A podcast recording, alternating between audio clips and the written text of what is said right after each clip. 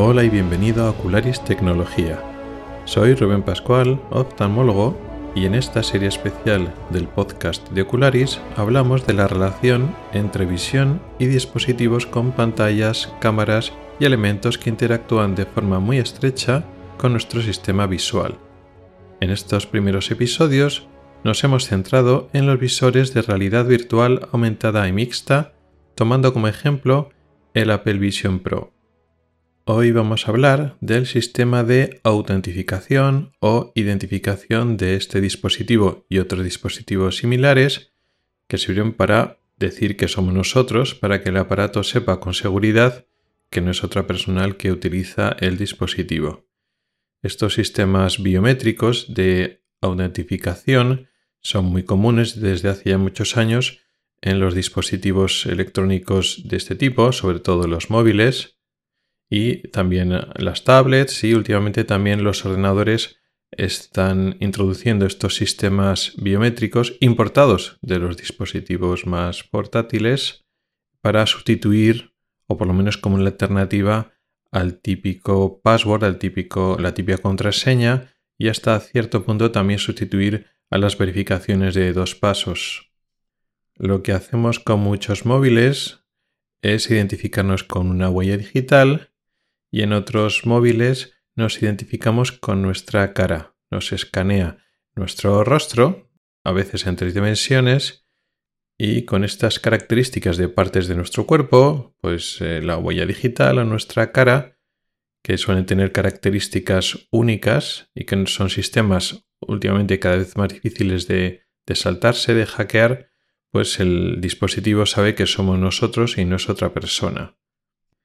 Esto es importante no solo por personalizar el dispositivo, porque la mayoría de estos dispositivos están pensados única o preferentemente para utilizarse en modo monousuario y tenemos nuestras aplicaciones, nuestros datos, pero además es eso, para evitar robo de, datos, información sensible, nuestras fotografías, nuestras cuentas bancarias, las tarjetas de crédito y un largo etcétera. Bueno, pues estos dispositivos de realidad virtual y mixta y aumentada, como el Apple Vision Pro y otros que ya existen desde hace años, también pueden incorporar estos sistemas.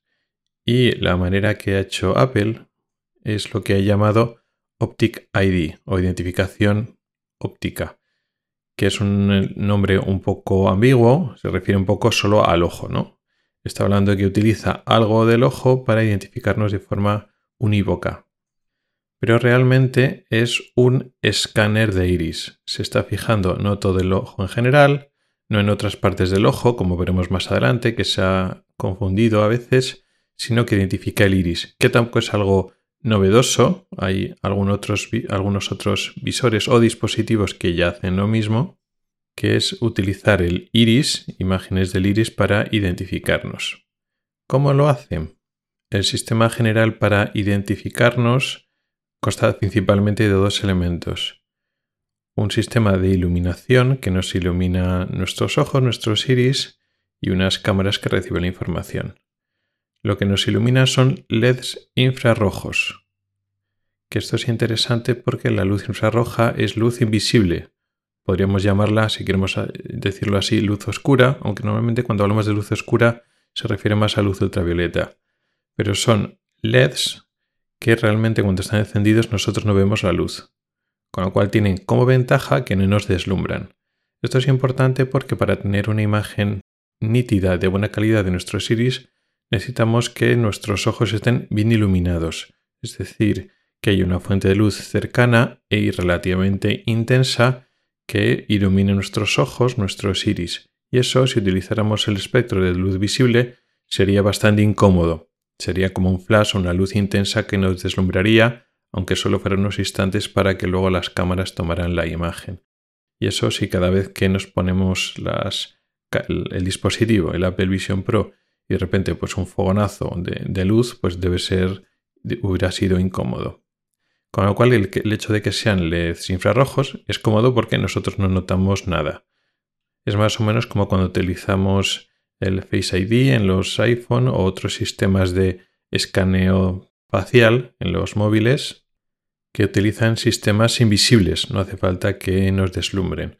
Utilizan una combinación de LEDs infrarrojos, lo mismo que se utilizan en el casco, en el visor, y también el LIDAR, que también es un escaneo 3D con láser, pero también utilizan frecuencias del espectro electromagnético que no son visibles para nuestro ojo, con lo cual todo es invisible, simplemente el aparato nos valida y ya está.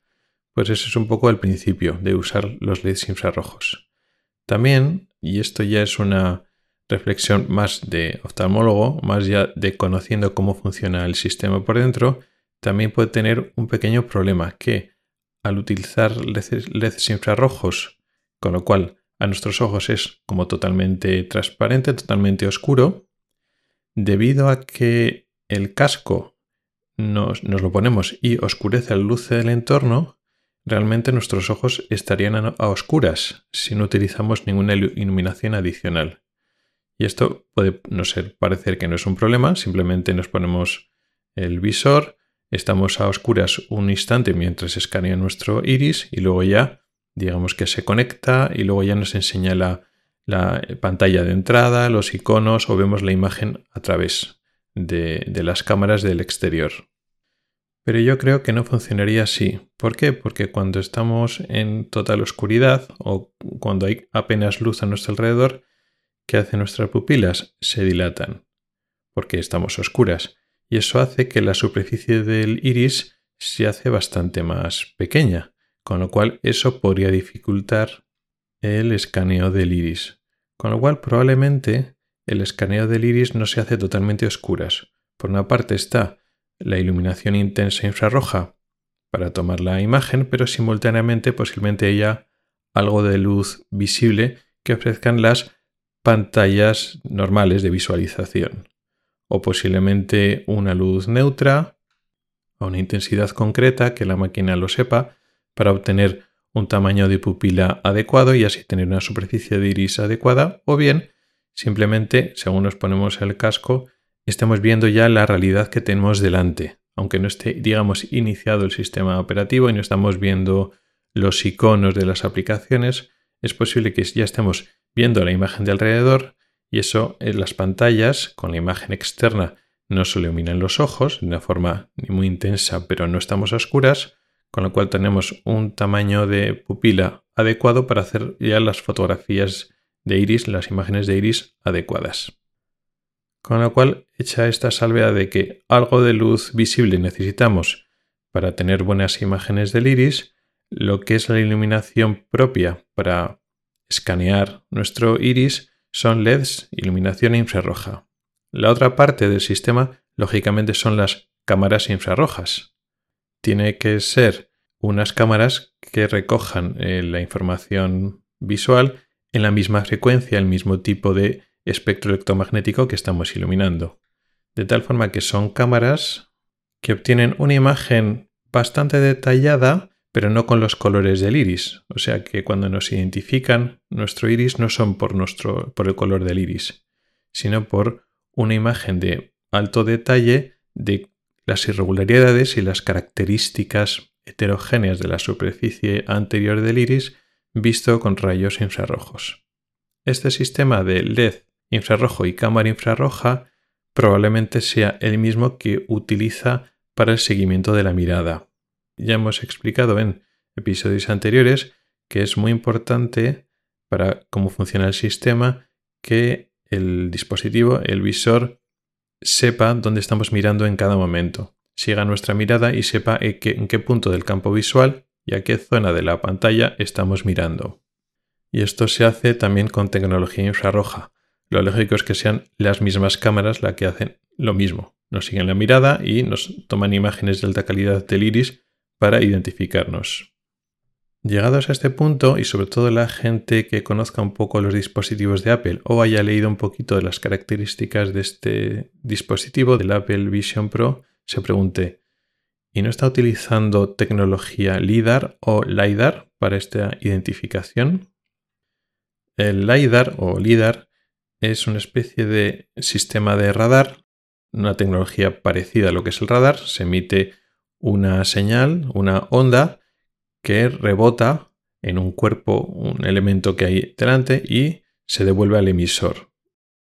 Lo que pasa es que en el radar habitual que se usa para los aviones, pues son tecnologías, eh, del espectro electromagnético de las ondas de radio. Y el LIDAR, el LIDAR eh, es un láser, es luz láser, nuevamente invisible, de tal forma que no molesta y no es peligroso para los ojos. Pues este LiDAR se utiliza para la identificación en los iPhone, lo que se llama el Face ID, lo que hace es escanear nuestro rostro, entre otras cosas, con el LiDAR. Utiliza también alguna otra ayuda adicional, pero lo que hace es un escaneo 3D de la superficie de nuestra cara.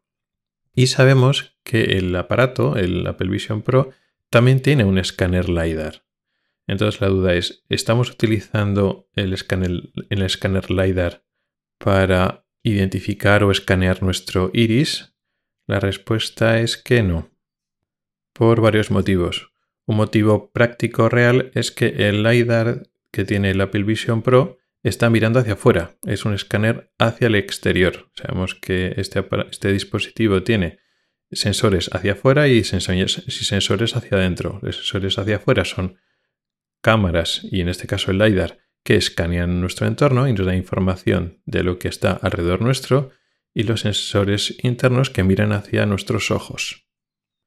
Pues el LiDAR está, digamos, mirando hacia afuera. De hecho, cuando el aparato quiere utilizar el LiDAR para escanear nuestra cara, pero no para identificarnos, sino para crear ese avatar digital que eh, en Apple han llamado persona, que es una especie de reconstrucción de nuestra cara, de nuestro rostro, para hacer videollamadas, para utilizarlo con el FaceTime, pues nos tenemos que quitar el visor y tenemos que colocarlo delante nuestro para que escanee nuestra cara. Con lo cual el LiDAR no está mirando hacia adentro, con lo cual es imposible que se utilice para escanear nuestros ojos. Pero hay un motivo más importante, que es que el escáner LiDAR rebota contra las superficies más o menos sólidas y vuelve la señal.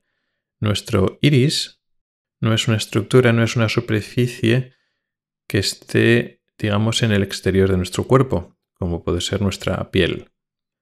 El iris es una estructura interna del ojo, es un tejido intraocular.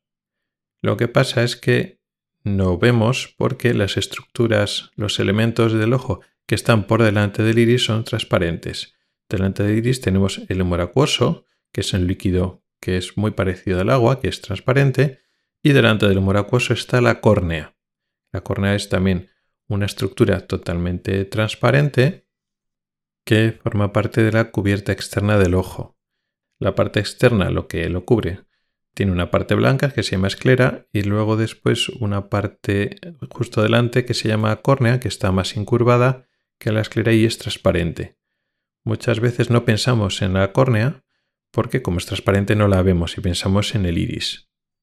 Pero aunque nuestra visión eh, atraviesa la córnea y vemos directamente el iris y también una cámara infrarroja hace lo mismo, porque la córnea también es transparente para los infrarrojos y vemos directamente el iris, no ocurre lo mismo con cualquier tipo de radar o tecnología parecida al radar.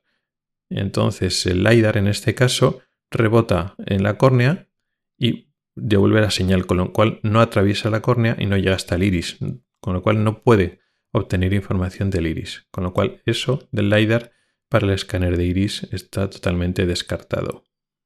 Bueno, ¿y por qué es interesante el uso del iris para identificarnos? ¿Es tan diferente el iris entre persona y persona como para ser tan fiable como una huella digital, o la configuración tridimensional de la cara, porque cuando los explicaban de que funciona muy bien y que es muy seguro, dice que es capaz incluso de separar gemelos auténticos. ¿Esto es así? ¿Podríamos haber escogido otras estructuras de la superficie del ojo para hacernos como identificador? Pues posiblemente no hubiera sido la única estructura, es muy probable que si utilizamos los patrones vasculares de la superficie del ojo, de la conjuntiva y de la esclera, posiblemente también hubiéramos encontrado patrones únicos en cada persona. Pero eso también tiene sus dificultades. Más que nada porque esos patrones necesitamos un área mínima y depende de dónde esté mirando el ojo. Eh, puede estar parcialmente tapados esos patrones vasculares, eh, las venas y arterias que tenemos en lo blanco del ojo. Pueden estar, como digo, tapados por los párpados, depende hacia dónde estemos mirando, puede estar tapado hacia un lado o hacia otro. No están centrados porque están, cuando estamos con los ojos con una apertura normal, los vasos sanguíneos de arriba y de abajo están tapados por los párpados, quedan lo que está a la izquierda o a la derecha. Con lo cual, depende de dónde esté la cámara, pues igual no le pilla bien. Es mucho más fácil intentar escanear lo que está en el centro, y lo que está en el centro es el iris. Además, el iris es una estructura mucho más fácil de identificar por, los, por las cámaras infrarrojas. ¿Y cómo se configura el iris para que realmente tenga una estructura tan variable entre unos individuos y otros? El iris es realmente la unión de dos músculos que me ven una estructura más o menos plana que actúa como colimador, como diafragma para regular la entrada de luz al ojo. O sea, básicamente lo importante del iris es el agujero, el orificio que hay en su centro, que es la pupila. Hacemos la pupila más grande o más pequeña para regular la cantidad de luz que entra en el ojo, para protegernos de la luz intensa o hacer el ojo más sensible cuando hay poca luz. También sirve para aumentar o disminuir la profundidad de, foco, la amplitud de foco. Pero bueno, no vamos a hablar ahora de la función del, iris y de la pupila. Simplemente entender que lo importante del iris es que hay dos músculos que lo que hacen es dilatar o cerrar la pupila en función de la cantidad de luz que hay. Y por tanto el iris tiene dos músculos, uno que se llama esfínter, que cierra la pupila, que tiene forma de esfínter, de anillo, que está muy próximo a la pupila y la mayor parte de la superficie del iris está recorrido por el otro músculo, que es el dilatador de la pupila, que son fibras radiales que van desde el esfínter hasta la raíz del iris. Más o menos como si fueran los radios de una rueda de bicicleta, pero con muchos más radios. Y luego después, sobre esa base, que sería sobre todo ese dilatador del iris y el esfínter del iris ya justo en el margen de la pupila, pues entonces se asienta un, estroma, que es un tejido conectivo, un tejido de sostén, parecido a los tejidos que envuelven y empaquetan pues, los músculos, tejidos que hay alrededor de los huesos, tejido que alrededor de las vísceras, ese tejido de sostén que tiene pues tejido fibroso y células llamadas fibrolastos, bueno, pues ese estroma digamos que da un poquito más de espesor al dilatador del iris, digamos que se coloca entre las fibras nerviosas para que este, esta estructura, este iris, sea opaco y no deje pasar luz, que es la finalidad. Y luego sobre ese estroma, que es más o menos eh, irregular, no se coloca de forma muy homogénea, pues se coloca el pigmento. Y la cantidad de pigmento que se coloca depende mucho de nuestra genética. Eso es lo que nos da que tengamos ojos más claros o más oscuros. Entonces depende de si nuestros padres y abuelos han tenido los ojos muy claros, muy oscuros, pues la cantidad de pigmento que se deposita en esta estructura, en este estroma que queda de forma muy irregular, pues puedes tener los ojos azules pálidos, grises, eh, verdes, castaños, marrones oscuros o casi negros. Sí que es cierto que cuanto más pigmento tenemos, además el, el estroma también es más grueso. Pero lo importante realmente no es el color, porque como decíamos, estos, estas cámaras infrarrojas no están detectando el color. Lo que está detectando son fotografías en detalle de cómo de homogénea o heterogénea es la superficie del iris. Y el iris, como decía, es muy heterogéneo. Y este tipo de irregularidades y, este, y una serie de criptas que son, pues eso, iba a decir como agujeros, no llegan a atravesar todo el espesor, pero zonas con menos pigmento y menos estroma, menos grosor, otras zonas con más grosor. Nos lo podríamos imaginar como zonas geográficas con muchos accidentes, con muchas colinas y valles, y eso es lo que registra este sistema de escaneo de iris. Y esta configuración de cómo de heterogéneo queda no está muy mediado genéticamente. Nuestra genética nos dice la cantidad de pigmento y el grosor medio global, los iris oscuros, son más gruesos que los iris claros, pero eso es un factor sobre todo ambiental. Digamos que son miles de elementos al azar que se producen cuando somos muy pequeños, nuestro iris está pigmentando y desarrollando, sobre todo los primeros años de vida, y luego cuando crecemos, pues bueno, mantenemos unos patrones que son bastante individuales. La configuración de estas irregularidades y asimetrías en nuestra superficie del iris es tan característica nuestra como si fuera una huella dactilar. Con lo cual el concepto es correcto. Si tenemos un sistema de escaneo de iris suficientemente exacto, podría ser tan válido en cuanto que no van a confundir unos individuos con otros como una huella digital. ¿Eso significa que esta tecnología es 100% segura? No. De hecho, tenemos algunos antecedentes de otros aparatos otros dispositivos que utilizan el mismo sistema de escaneo de iris que han sido hackeados. Como en muchas cosas, aquí Apple no está descubriendo nada, no está utilizando una tecnología totalmente innovadora y nueva. Lo que puede ser innovador y diferencial de Apple, eso ya lo veremos, es si lo aplica mejor que los demás. Pero como decía, tenemos el antecedente de, por ejemplo, el Samsung Galaxy S8, que también utiliza una tecnología de escaneo de iris que se ha conseguido hackear sin demasiada dificultad con una fotografía. Porque recordemos, la imagen que obtiene el Samsung Galaxy o el Apple Vision Pro no es una imagen tridimensional con un LiDAR, no, es una, es una imagen, digamos, plana.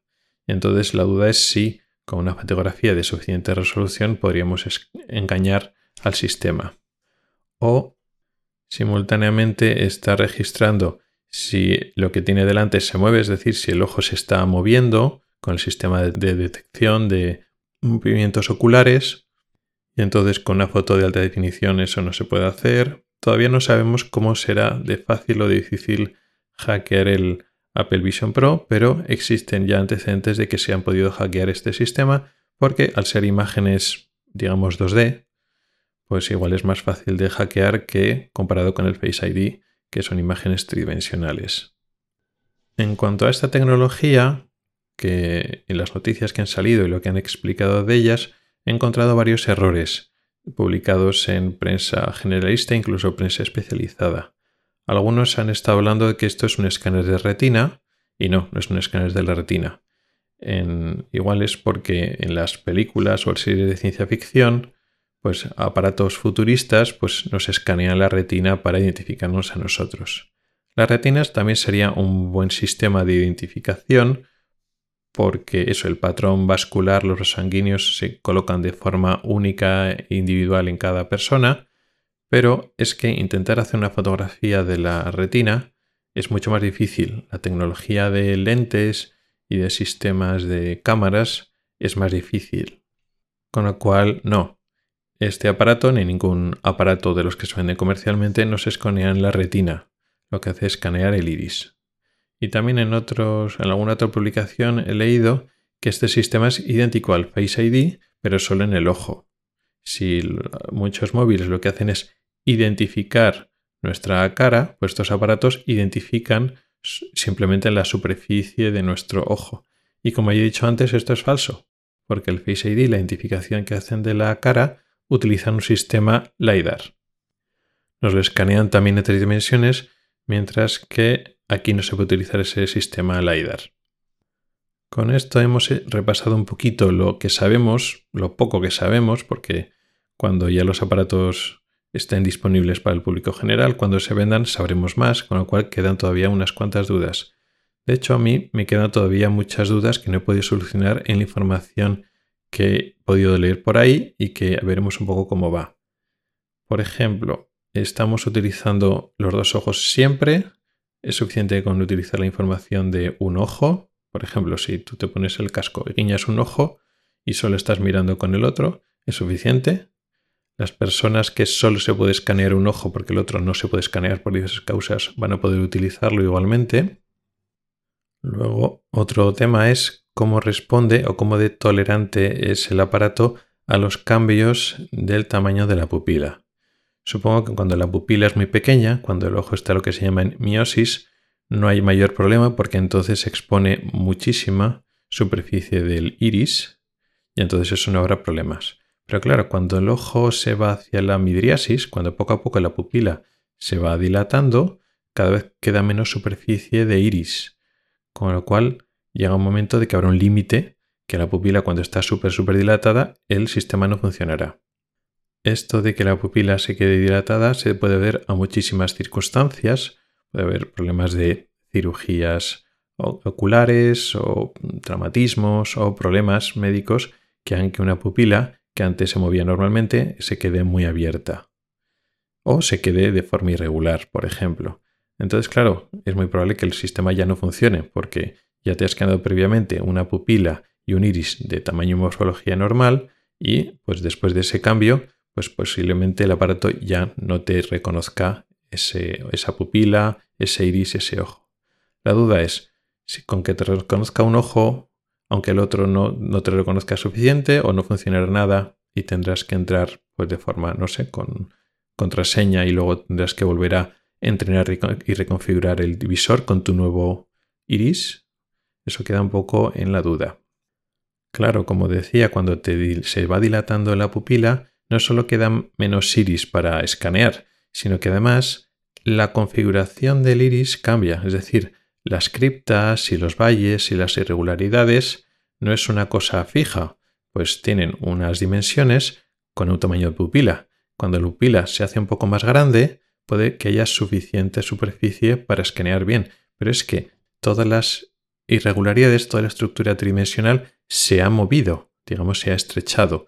Pues si había una línea, un, valle o una cripta que tenía 3 milímetros de, en su eje mayor, al dilatarse un poco la, pupila, esa cripta o ese valle sigue existiendo, pero en vez de 3 milímetros igual mide milímetro y medio. Entonces ha cambiado la configuración. Claro, el sistema debe tener cierta tolerancia a esos cambios, a que esa matriz tridimensional es dinámica.